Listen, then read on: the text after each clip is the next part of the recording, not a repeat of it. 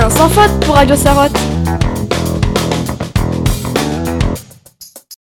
La bête du Gévaudan a massacré les habitants des campagnes françaises entre 1764 et 1767 et tué une centaine de personnes. Aujourd'hui encore, on ignore la véritable nature de ces attaques et l'identité de la bête.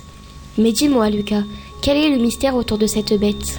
La bête du Gévaudan aurait fait plus de 250 attaques, dont 130 morts et 70 blessés, en seulement 3 ans. Mutilés, démembrés et même décapités, les corps, souvent ceux d'enfants et d'adolescents, sont retrouvés dans la province du Gévaudan, dans le sud de l'Auvergne. Quelle bête a commis ces massacres? Le mystère reste entier. Mais Baptiste, comment serait la bête du Gévaudan physiquement? En 1764, l'abbé Trocelier, un religieux qui participe à une chasse à la bête, a l'occasion de voir celle-ci de près. Voici comment il l'a décrite. Elle est terriblement longue, et de la taille d'un an. Elle a les yeux à peu près comme ceux d'un loup quand il va attaquer.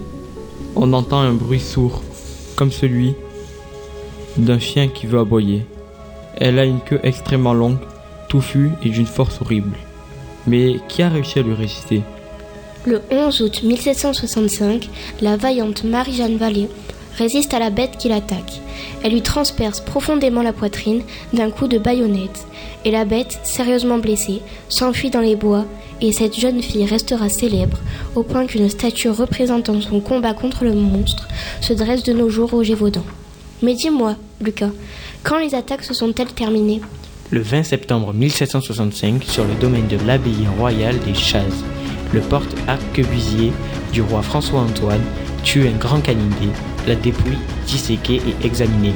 Plusieurs survivants des attaques disent reconnaître l'animal, mais sans aucune certitude.